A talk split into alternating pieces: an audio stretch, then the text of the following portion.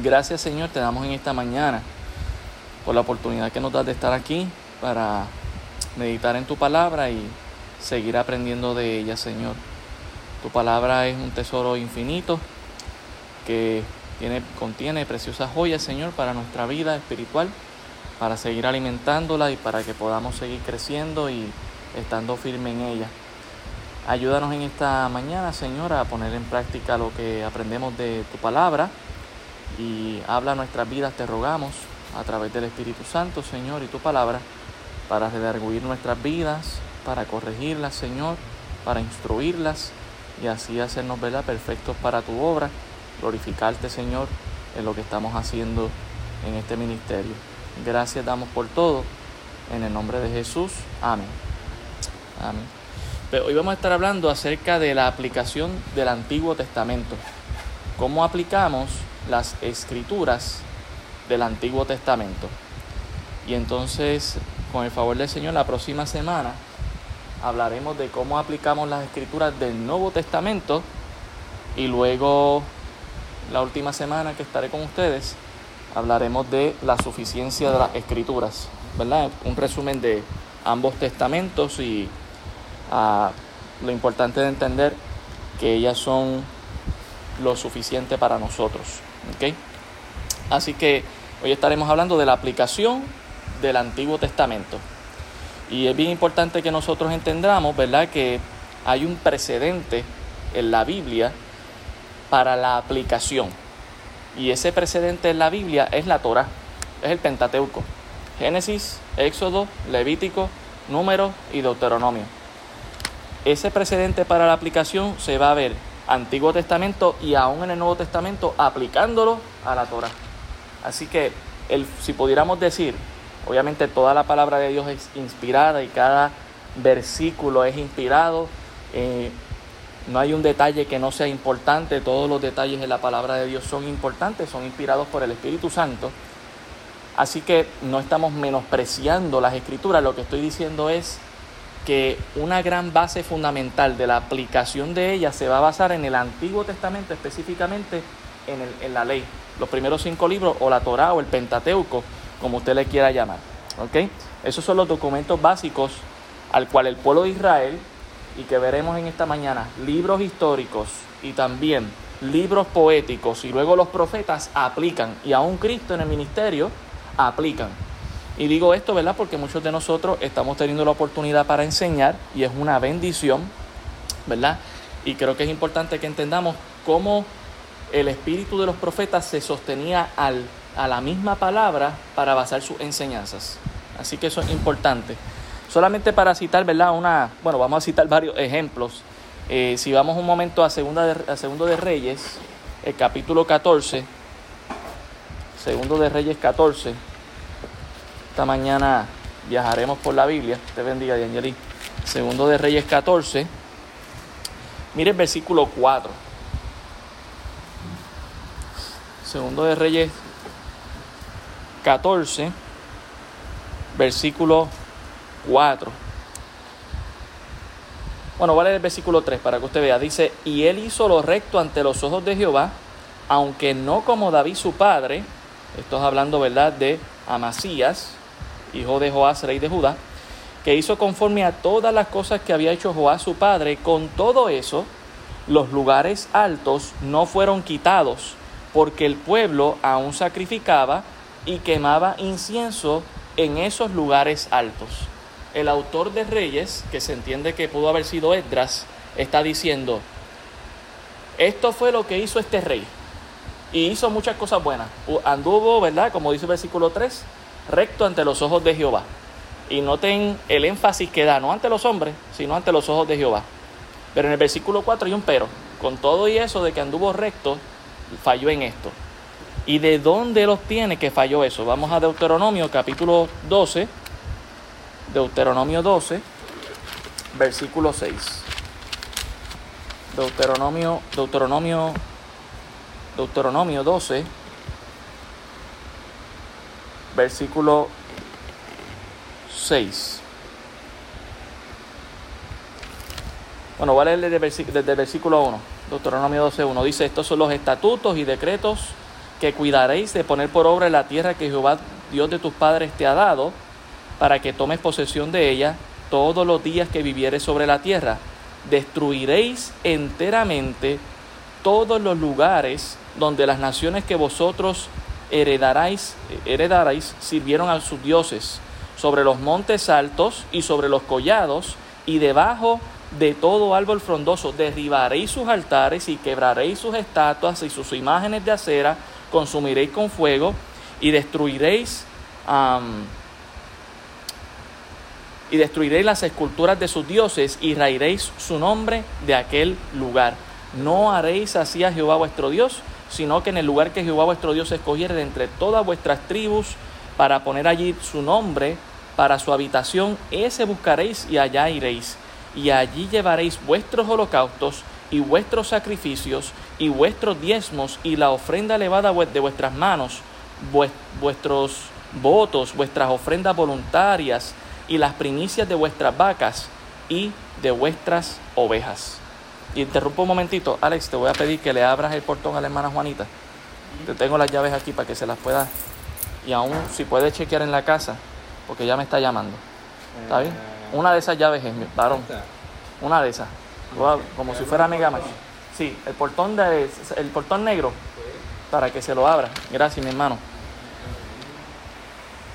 El texto de Deuteronomio 12 nos está diciendo que el escritor de Reyes tomó esa aplicación para decir, el rey fue recto, pero falló en este punto. No quebró las estatuas en los lugares altos. ¿Ok? Y eso es importante para nosotros entender que esa fue la aplicación que estaba dando el autor de un libro mucho más antiguo que el que él está escribiendo. ¿Ok?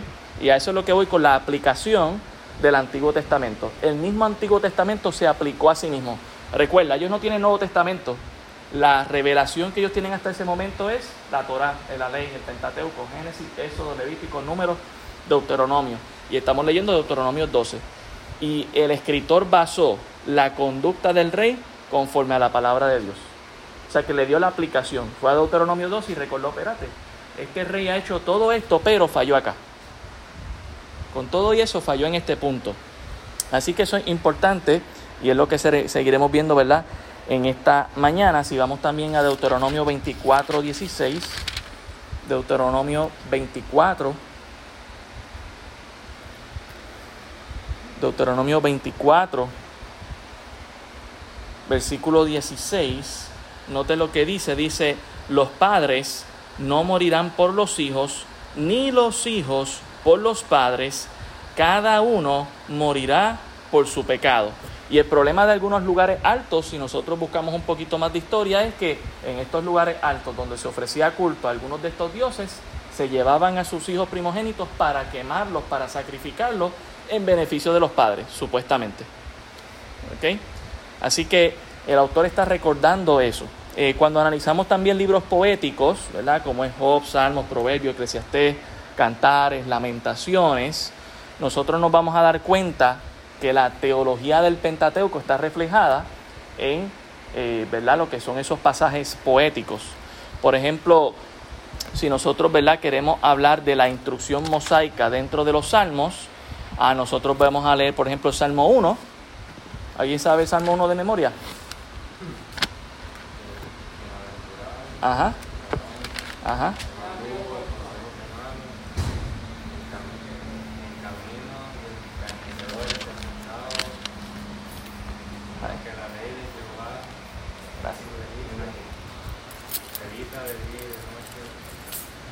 Ok, y eso viene de Deuteronomio 6 y Deuteronomio 9, que Moisés le está pidiendo a una generación que le dice, yo quiero que ustedes estén meditando en la palabra de Dios en el camino, en sus casas, cuando se levanten, cuando se acuesten, estén meditando, meditando.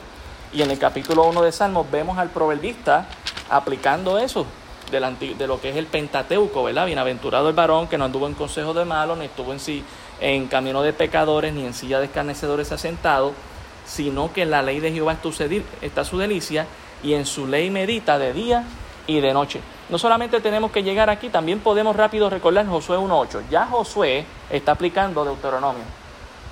Josué capítulo 1, versículo 8. ¿Alguien? Ajá. Y 9. Pero el 8. Mira que te mando, que te esfuerces y seas valiente, no temas ni desmayes, porque Jehová tu Dios estará contigo. Ajá, alguien, ¿no? Josué, ¿no? Versículo 8. Nunca se apartará de tu boca este libro de la ley, sino que de día y de noche meditarás en él para que para que guardes y hagas conforme a todo lo que en él está escrito. Eh, dice aquí, porque entonces harás prosperar tu camino y todo te saldrá bien. Josué de qué está hablando? Perdón, Dios de, de qué le está hablando a Josué. ¿Qué debe meditar en la ley, en la Torah? Génesis, Éxodo, Levítico, Número, Deuteronomio. El Salmo 19 también refleja el carácter de la Torah. Salmo 19 dice versículo 7, la ley de Jehová es perfecta que convierte el alma, el testimonio de Jehová es fiel que hace sabio al sencillo. El Salmo 119, que se repite mucho palabras, estatutos, mandamientos. Vamos allá, rapidito, vamos a leer un, este, un pedacito de ese salmo. No lo podemos leer todo por el tiempo ahora. Pero solamente si tomamos así al azar,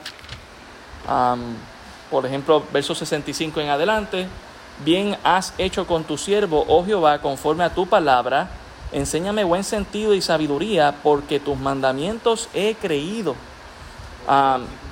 Ese es el versículo 65 y 66. Leo aquí el versículo 49. Acuérdate de la palabra dada a tu siervo, el cual me has hecho esperar ella es mi consuelo en mi aflicción, porque tú, tu dicho, me ha vivificado. 49 y 50. Eh, el versículo 33, enséñame, oh Jehová, el camino de tus estatutos y los guardaré hasta el fin. Dame, dame entendimiento y guardaré tu ley y la cumpliré de todo corazón. ¿A qué se está refiriendo esa amistad? Génesis, de Levítico, Número y Deuteronomio. Vuelvo y digo, no estoy diciendo que nada de lo otro está inspirado, claro que lo está, pero la aplicación que estamos viendo apunta siempre a esos primeros cinco libros. ¿ok? Y eso es lo que quería mostrarles. Mire también el Salmo 8. Salmo 8. Estamos viendo lo que es la aplicación del mismo Antiguo Testamento, cómo se aplicaba a sí mismo. Salmo 8 exalta ¿verdad? lo que es la posición dignificada del hombre, tal y como le enseña ¿verdad? el relato de la creación en Génesis. Dice aquí en el versículo 1, oh Jehová, Señor nuestro, cuán glorioso es tu nombre en toda la tierra. Has puesto tu gloria sobre los cielos. De la boca de los niños y de los que maman, fundaste la fortaleza a causa de tus enemigos, para hacer callar al enemigo y, y al vengativo. Cuando veo tus cielos, obra de tus dedos, en el principio creó Dios los cielos y la tierra. La luna y las estrellas que tú formaste, versículo 16 al 18 que habla de, de los astros formados. Digo, ¿qué es el hombre para que tengas memoria de él y el Hijo del Hombre para que lo visites? Le has hecho poco menor que los ángeles y lo, lo coronaste de gloria y honra y le hiciste señorear sobre las obras de tus manos todo lo pusiste debajo de sus pies. Y si vamos a ir rápido allá a Génesis capítulo 1, Génesis 1, en el versículo en el versículo 18, no, en el versículo 26 de Génesis 1 dice, entonces dijo Dios, hagamos al hombre a nuestra imagen, conforme a nuestra semejanza, y señoré en los peces del mar, en las aves de los cielos, en las bestias, en toda la tierra y en todo animal que se arrastra sobre la tierra. Y creó Dios al hombre a su imagen, a imagen de Dios lo creó, varón y hembra los creó, y los bendijo Dios y les dijo, fructificad y multiplicaos, llenad la tierra, y sojuzgadla y señoread en los peces del mar, en las aves de los cielos y en todas las bestias que se mueven sobre la tierra. Así que el salmista a qué se está refiriendo? Génesis 1. ¿Ok? Génesis 1. Si vamos al Salmo 103, versículo 8, Salmo 103, versículo 8. Salmo 103, versículo 8. ¿Están conmigo, verdad? ¿Sí? sí. Ok, ok. Dice, misericordioso y clemente es Jehová, lento para la ira y grande en misericordia. Uno dice, tremendo, el salmista está diciendo esto, wow, es la primera vez que sale. Eh, no, si vamos a Éxodo, capítulo 34, Éxodo 34, versículo 6. Éxodo 34, 6. Miren lo que dice. Y pasando Jehová por delante de él, proclamó, Jehová, Jehová, fuerte, misericordioso y piadoso, tardo para la ira y grande en misericordia y verdad, que guarda misericordia a millares, que perdona la iniquidad, la rebelión y el pecado, y que de ningún modo tendrá por inocente al malvado, que visita la iniquidad de los padres sobre los hijos y sobre los hijos de los hijos hasta la tercera y cuarta generación. ¿De dónde el salmista está sacando eso? De aquí, Éxodo. Ya hemos visto aplicación en Génesis, hemos visto aplicación en Éxodo, hemos visto aplicación en Deuteronomio. Y lo estamos viendo en libros históricos, lo estamos viendo en libros poéticos y seguiremos viendo más. Pero eso es lo que yo quiero que usted entienda. La aplicación de las mismas escrituras en libros históricos, José, Jueces, Ruth, primero y segundo Samuel, primero y segundo de Reyes, que ahorita vimos un ejemplo, primero y segundo de Crónica, Edra, Nehemías, Esther, Job, Salmos, Proverbios, Eclesiastés, Cantares, Isaías, Jeremías. Todo eso apunta a la ley, en aplicación. O sea, ¿qué es lo que usaban para aplicar la escritura o dar una verdad más amplia de Dios, su base era la ley. Su base era la ley. Y eso, ¿verdad? Nos, enseña a nosotros cómo basarnos para aplicar las historias de la Biblia para nuestra propia vida, ¿verdad? Si vamos al Salmo 78, Salmo 78,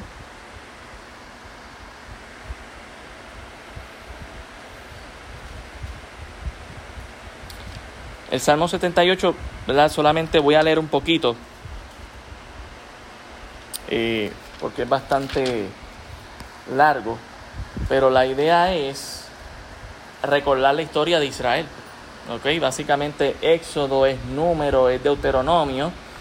Eh, leo aquí un poquito desde el versículo 21, dice, por tanto oyó Jehová y se indignó, se encendió el fuego contra Jacob y el furor subió también contra Israel por cuanto no habían creído a Dios, ni habían confiado en su salvación.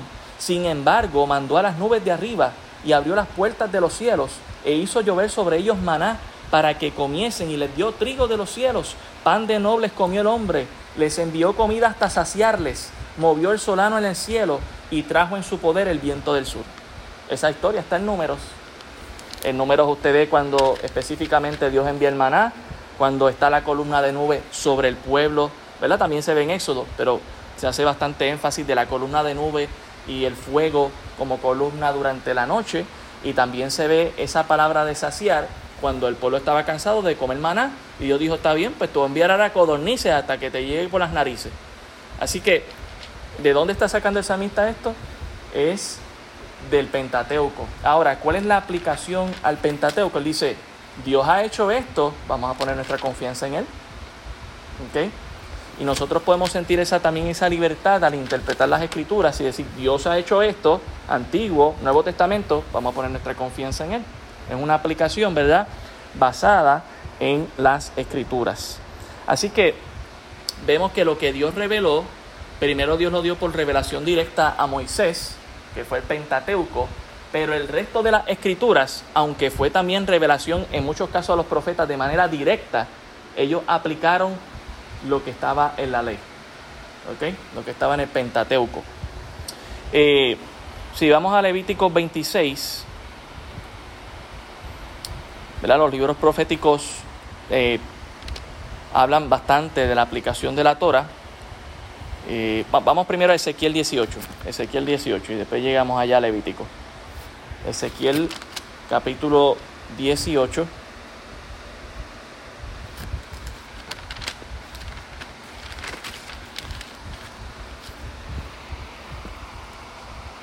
Ezequiel 18.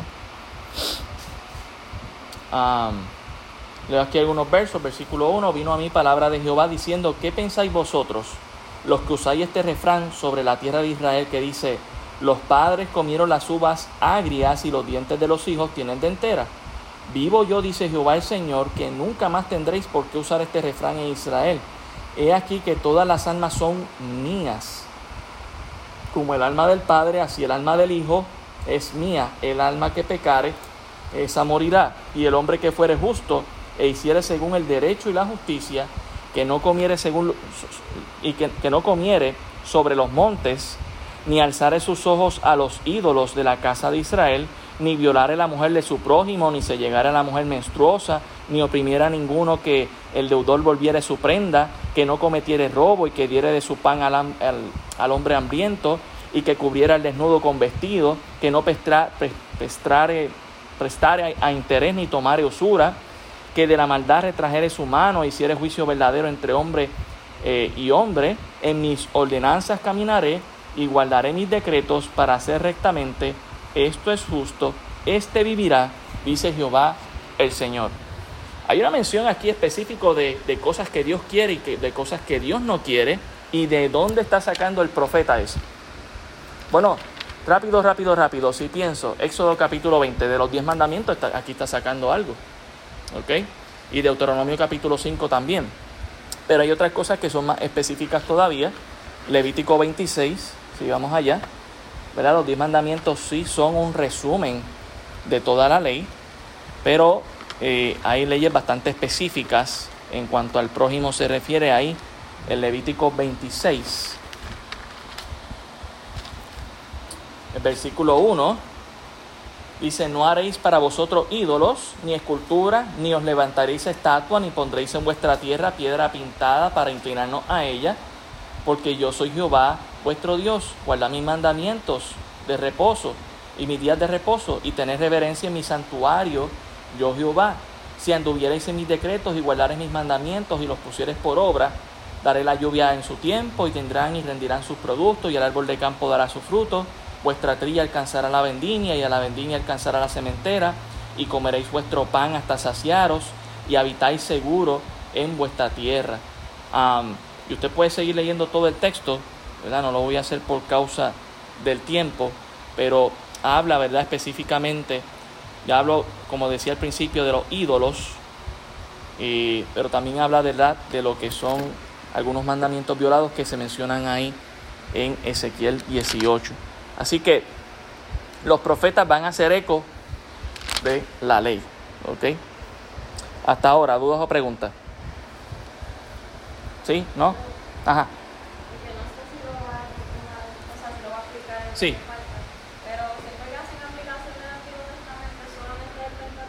No, no, pero la gran mayoría de las cosas va a ser, va a ser apuntando allá. No siempre, pero en su gran mayoría. Porque si no va a ser una revelación directa de Dios.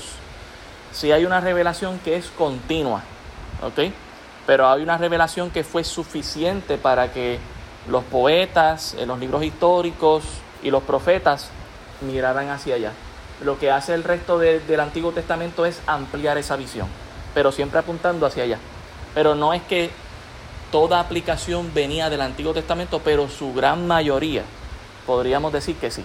Sea, si ellos querían tomar una enseñanza y fundamentarla, su fundamento era, vamos a la, vamos a la, Torah, vamos a la ley, recuerden esto.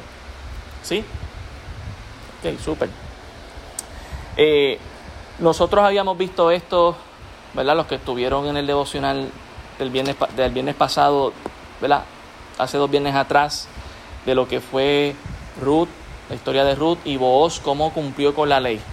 ¿verdad? Los que estuvieron ahí lo van a recordar, así que no voy a hacer mucho énfasis en eso, pero Booz cumplió con la ley, Ruth cumplió con la ley, ella fue, por ejemplo, a, a espigar de lo que sobraba o lo que caía al suelo, que según el mandamiento era que, según Levíticos capítulo 19, también el 23 y Deuteronomio 24, era que en los que estaban cegando, recogiendo de los frutos, si se les caía algo, eso que se caía era o para los pobres, o para las viudas, o para los extranjeros. Y eh, Ruth era viuda y extranjera, así que ella podía recoger legalmente sin ningún problema de lo que se cayera. Este, y eso ¿verdad? se ve en Ruth capítulo 2 del 8 al 14. Y vemos cómo vos está cumpliendo con eso. Y también vimos cómo él cumplió para tener cuidado de ella y de eh, su futura suegra Noemí, en el sentido de que iba a cumplir con la ley para redimirla a ella, rescatarla de ser viuda para casarse con ella y que pudiera tener herencia. Eso está en Deuteronomio 25, del 5 al 10 y Levítico 25. Así que, ¿de qué se está dejando llevar Boaz, Ruth y Noemí. En el tiempo de los jueces, que como dice la escritura, en esos días no había rey, cada cual hacía lo que bien le parecía. Había gente que no hacía lo que bien le parecía. Vamos a la ley. Y vemos cómo Dios los bendice. Así que vemos esa aplicación en sus vidas mismas. Y a eso quiero llegar. La palabra de Dios en sí es suficiente. Y no solamente es para una aplicación histórica, que lo podemos ver y aprender de ella, sino que es una aplicación trascendental. Es decir, que llega a nuestros tiempos. Hay ciertas cosas que yo puedo cumplir de la palabra de Dios, aún del Antiguo Testamento, que van a ser de gran bendición para mi vida. Y eso es importante, ¿verdad? Que nosotros lo, lo podamos entender. Si vamos a Nehemías, el capítulo 13, Nehemías capítulo 13, vamos a seguir viendo más ejemplos. Lo que mientras más nos nutrimos, más, más convencidos vamos a estar de lo que estamos diciendo en esta mañana. No, Nehemías. Nehemías 13, versículos 17 y 18. Nehemías 13, 17 y 18. Note lo que dice. Dice, y reprendí a los señores de Judá y les dije, ¿qué mala cosa es esta que vosotros hacéis, profanando así el día de reposo?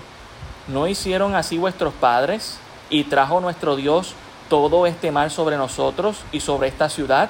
Y vosotros añadís ira sobre Israel, profanando el día de reposo. Está, regañando, ahí le está diciendo, pero el regaño es en base a qué? A él no le caía bien lo que estaba pasando. No, era, oye, el día de reposo, hello, Éxodo 20, Deuteronomio 5, Dios condena que no se esté respetando eso. ¿Qué les pasa? Quieren otra vez la ira de Dios, por eso vino ya la ira de Dios a nosotros. Ok, recuerden que en el tiempo de Nehemías, ellos son este grupo que han, han vuelto de Babilonia después de 70 años. Ok, y ellos estuvieron en, eh, en, Babilonia 70 años, Dios los castigó y en parte de ese castigo se entiende que eran 70 años porque era el número de días porque era el número de días concerniente a los días de reposo que ellos no habían respetado durante toda la historia de Israel. Todos los sábados, todos los sábados. ¿Usted pensó que Dios no estaba tomando nota? Sábado tras sábado. Y se lo hizo pagar 70 años. ¿Ok? Eso es básicamente un resumen de todos los sábados que ellos no quisieron guardar. 70 años. Y, y esta generación está volviendo al pueblo, ¿verdad? A su tierra. Porque Dios le había prometido eso, que volverían y otra vez están faltando al día de reposo. Y Nehemías dice, ¿en serio ustedes quieren volver otra vez a ser castigados por Dios? Miren versículo 26. Aún Nehemías se va a referir a otros datos históricos. Miren versículo 26. ¿No pecó por esto Salomón, rey de Israel? Bien que en muchas naciones no hubo rey como él, que era amado de su Dios, y Dios lo había puesto por rey sobre todo Israel, y aún a él le hicieron pecar las mujeres extranjeras y obedeceremos a vosotros para cometer todo este mal tan grande de prevaricar contra nuestro Dios tomando mujeres extranjeras. Así que aún él les dice, ok, Dios quiere, ¿verdad? La revelación para que, yo quiero que usted entienda que Dios quería que su pueblo fuera especial y único y que entre ellos mismos se casaran. Se podían casar de diferentes tribus, no se tenían que casar con su hermana. Eso sí era necesario al principio de la creación, pero ya aquí si soy de Gad, me puedo casar con una de Rubén. Si soy de eh, Leví, me puedo casar con una de, de, Dan o de Benjamín. ¿okay? Había suficiente gente, pero ellos siempre mirando para donde el pasto supuestamente se ve más verde. ¿okay? Así que él está diciendo, conforme a la revelación, para que el pueblo se mantuviera santo, porque vamos a estar mirando para otro lado. Vamos a, vamos a hacerle caso a la palabra del Señor. Ya Dios nos castigó por eso. Así que, y aún Él hace aplicación a algo que pasó históricamente. Él fue al, libro de Reyes en su mente. ¿Ok? Y dice, recuerden a Salomón, aunque Dios lo amó y él mostró el amor que tenía por Dios, miren este pecado que él cometió y cómo le fue. No le fue bien. Dice que su corazón se desvió tras esa mujer y terminó sirviendo dioses extraños. Así que él está aplicando esto para darles a ellos una enseñanza. Si Salomón fue amado por Dios y no le fue bien por haber hecho eso, usted, usted tampoco. Y eso es lo mismo para nosotros, ¿sí o no? si, si Salomón fue amado por Dios, nosotros no vamos a ser amados por hacer yugo desigual. ¿Okay? Esa es la aplicación nuevo testamentaria hoy en día. Hoy te puedes casar con una mujer extranjera. Estoy casado con una mujer extranjera. ¿Okay? No soy del pueblo de Leví o de Israel para mantener el pueblo puro, ¿verdad? Eh, la importancia es la aplicación. Vamos allá. Salmo 89. ¿Están conmigo? ¿Están conmigo? Sí. Ok, ok. Qué bendición.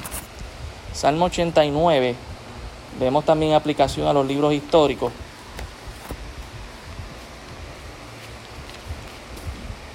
Salmo 89, versículo 1, dice, las misericordias de Jehová cantaré perpetuamente de generación en generación, haré notoria tu fidelidad con mi boca, porque dije, para siempre será edificada misericordia en los cielos mismos, afirmarás tu verdad. Hice pacto con mi escogido, juré a David mi siervo, diciendo, para siempre confirmaré tu descendencia y edificaré tu trono por todas las generaciones. Celebrarán los cielos tus maravillas, oh Jehová, tu verdad también en la congregación de los santos. Eh, eh, esto que lo está escribiendo es Etán. De Etán no se conoce mucho, solamente que era israelita, que es familia de los rafaítas y que a su misma vez de los de Manasés, un sacerdote probablemente. Él está diciendo, quiero recordarles algo al pueblo. Recordemos el juramento que Dios le hizo a David y Dios lo va a cumplir. Así que puede ser que este escritor está escribiendo cuando ya no, no, no, no habían reyes, habían vuelto de Babilonia y quiere animar a los oyentes a, confiar en Dios. No tenemos rey ahora, pero recuerden, Dios es nuestro rey y Dios le hizo un pacto a David, él va a cumplir. Así que vamos a alegrarnos y a gozarnos con él. Por eso él dice en el versículo 5, celebrarán los cielos tus maravillas, oh Jehová, tu verdad también en la congregación de los santos. Y luego le hace apuntar al cielo, versículo 6, porque ¿quién en los cielos igualará a Jehová? ¿Quién será semejante a Jehová entre los hijos de los potentados? Y eso, ¿verdad? En contexto de que otros quizás estaban mirando a otros, a otras naciones con reyes. En el versículo 7, Dios es temible en la congregación de los santos y formidable sobre todos cuantos están alrededor de él. Oh Jehová, Dios de los ejércitos, ¿quién como, como tú? Poderoso eres. Mire el versículo 10. Tú quebrantaste a Raab como herido de muerte, con tu brazo poderoso esparciste a tus enemigos. Y usted sabe, ¿verdad? Raab es la, la mujer que recibió estos dos espías. Y la idea de quebrantar aquí no es que la mató, es que ella, cuando los espías llegan, dicen, yo lo, yo lo voy a temer a Dios. En otras palabras, ella, eh, Dios quebrantó su espíritu o su alma para que pudiera entender, yo necesito a Dios en mi vida. Así, por eso es que ella termina diciendo, mira, los demás no creen, pero por favor, a mí y a mi familia, guárdanos. Y así pasó. Y mire también el versículo 12. El norte y el sur todos los creaste, el Tabor y el Hermón cantarán tu nombre. Tuyo es el brazo potente, fuerte en tu mano, exaltado en tu diestra. Estas dos montañas es en referencia a dos historias en Josué de dos batallas que ganaron el pueblo de Israel. Así que saber un poco de geografía también ayuda a aplicar. Versículo 20. Hallé a David mi siervo, lo ungí con mi santa unción, mi mano estará siempre con él. Le recuerda, ¿verdad?, acerca de esa historia. Y usted puede seguir tomando de todo este, este capítulo también es bastante largo, pero él está retomando historias y recordándolas al pueblo para animarles. Esa es la aplicación y todo basado en libros anteriores. Ya aquí está pasando un poquito más de la ley. Por ejemplo, usted toma primero y segundo de Samuel, primero y segundo de Reyes. Y usted lee primero y segundo de Crónica y dice, yo he leído esto antes. Sí, lo leíste en primero y segundo de Samuel y primero y segundo de Reyes. ¿Y qué está haciendo el escritor de primero y segundo de Crónica si está repitiendo lo mismo? Bueno, el contexto es diferente. Acá se está narrando la historia que está pasando, acá se está recordando la historia que pasó. Me explico. Los cuatro libros primeros, primero y segundo de Samuel, primero y segundo de Reyes, pasaron antes de la deportación a Babilonia. Pero primero y segundo de Crónica es cuando están volviendo. Está recordando, Dios es fiel, vamos a hacerle fiel a Él, vamos a continuar con la historia. El programa fue interrumpido, pero Dios quiere que sigamos siendo fiel ahora. Así que esa es la aplicación eh, de los textos que vemos en el Antiguo Testamento. Si vemos a Cristo, eh, no vamos a tener tiempo, pero en el Nuevo Testamento hay 295 textos en referencia a la ley. de Génesis a Deuteronomio.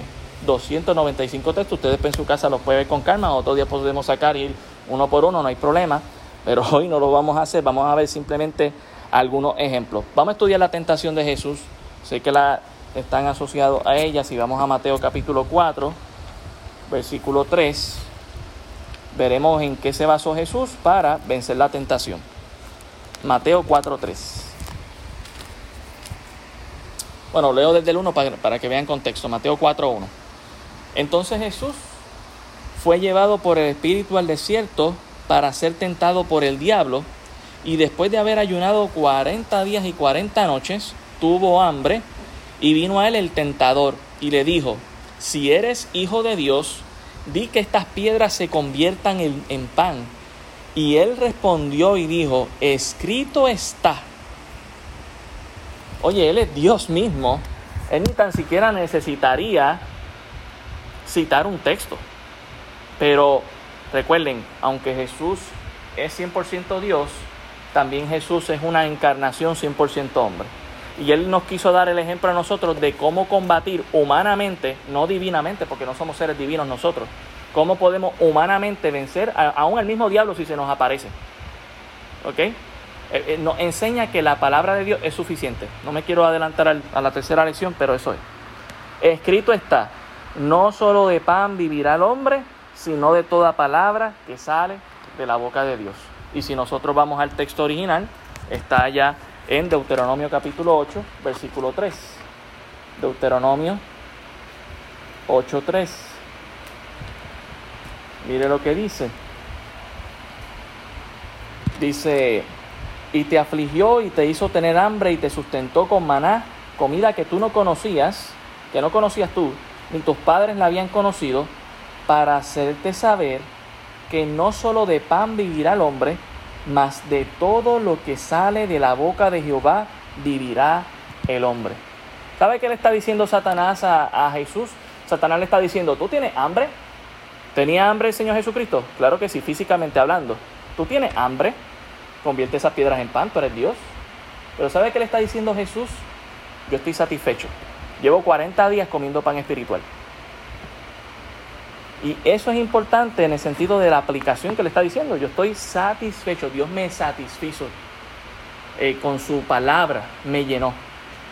Y ciertamente cuando la palabra de Dios viene a ser el centro de nuestra vida y su aplicación en nosotros, nos vamos a sentir satisfechos a tal punto que no veremos la necesidad de pecar, porque muchas veces pecamos porque lo vemos necesario. Se nos mete en la mente, o el enemigo nos mete en la mente de que Usted necesita hacer eso porque es necesario. Como los anuncios. Te ofrecen ahí el Burger King o el McDonald's o la que tú, necesitas, tú, tienes sed, come, bebe Sprite y tienes una botella de agua en la mano.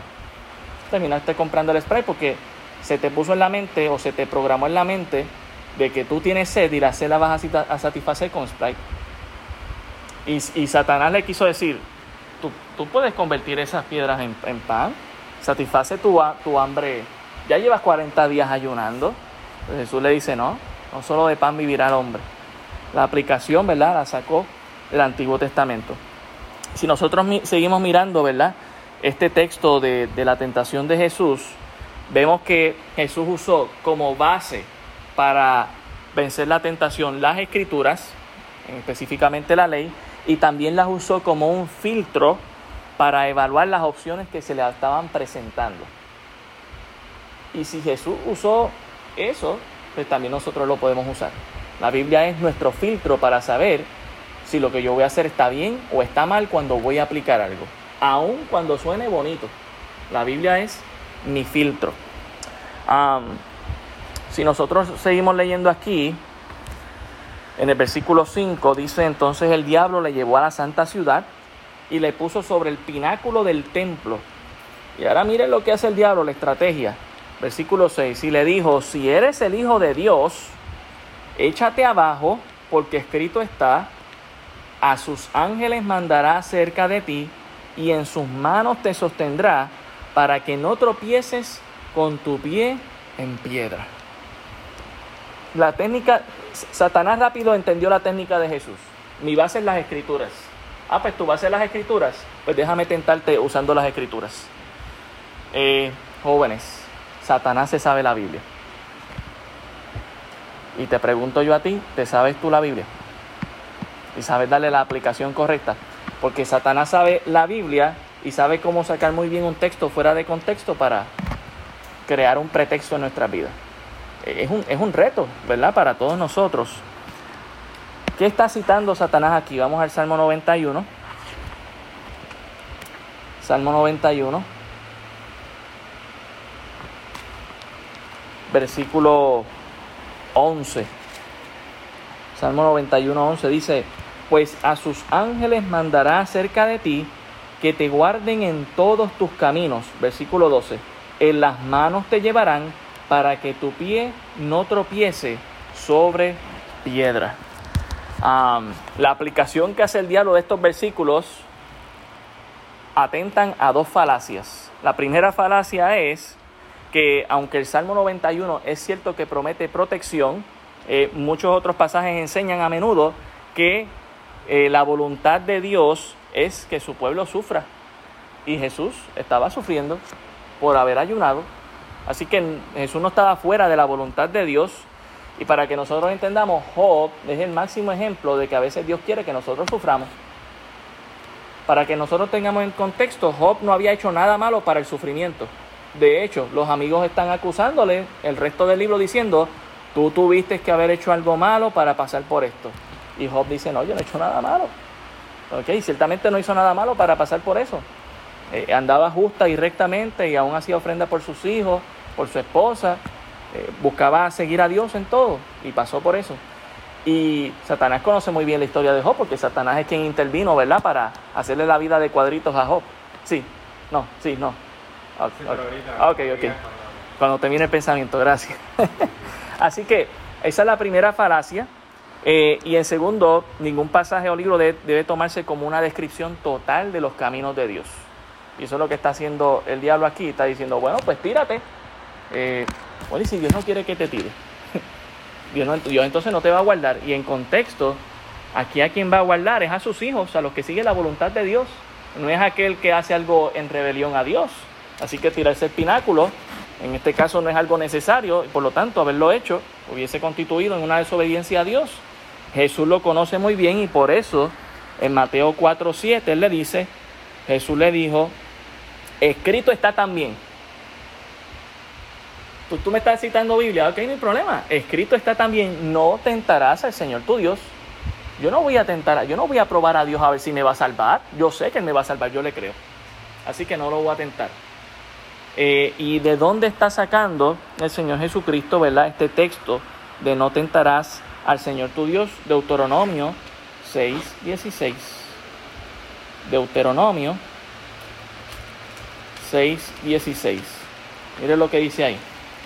No tentaréis a Jehová vuestro Dios como lo tentasteis en Masá. Guardad cuidadosamente los mandamientos de Jehová vuestro Dios y sus testimonios y sus estatutos que te he mandado. Y ¿verdad? lo tentaron en Masá en el sentido de que querían más agua y querían otra cosa que no fuese pan. Y bueno, pues Dios les envió otras cosas que no eran ni agua ni pan y como quiera, ¿verdad? Ellos seguían desobedeciendo. Así que Jesús dice, yo no voy a caer en eso que el pueblo de Dios cayó. Okay, yo, yo vine a cumplir con la ley. Así que no voy a ponerlo, no lo voy a tentar. así que Jesús cita la ley. ¿Ok? Sí, este Esteban, no sé si va a mencionarme algo, decir algo. Eh, sí, eh, mencionaste a Job. Sí.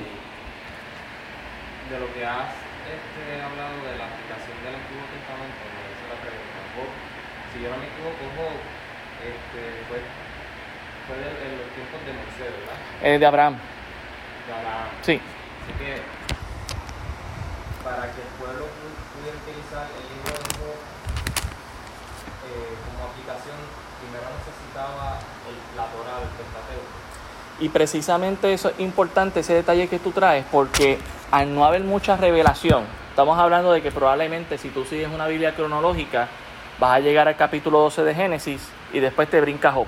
Porque quiere hacerte entender que Job y Abraham fueron probablemente paralelos o cercanos, no en, no en distancia, sino en tiempo. ¿ok? Porque se entiende que Job probablemente vivía cerca de la China en cuanto a distancia se refiere.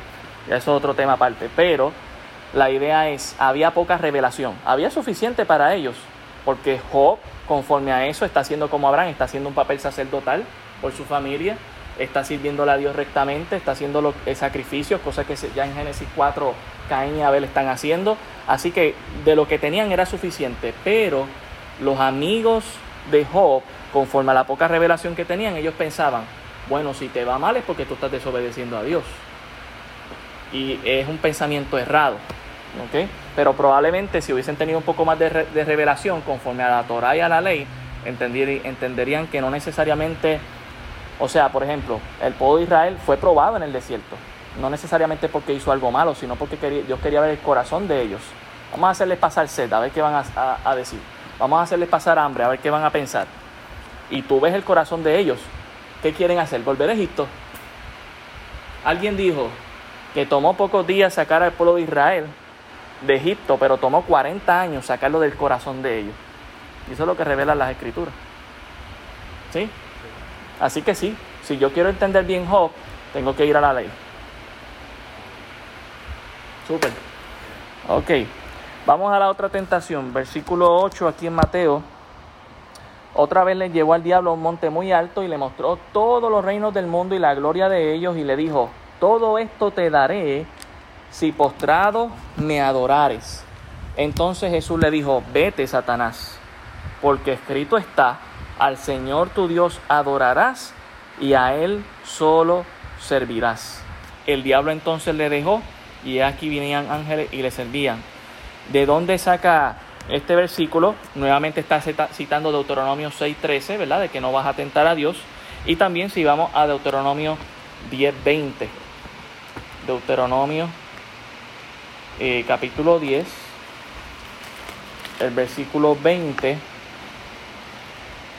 dice, a Jehová tu Dios temerás, a Él solo servirás, a Él seguirás y por su nombre jurarás.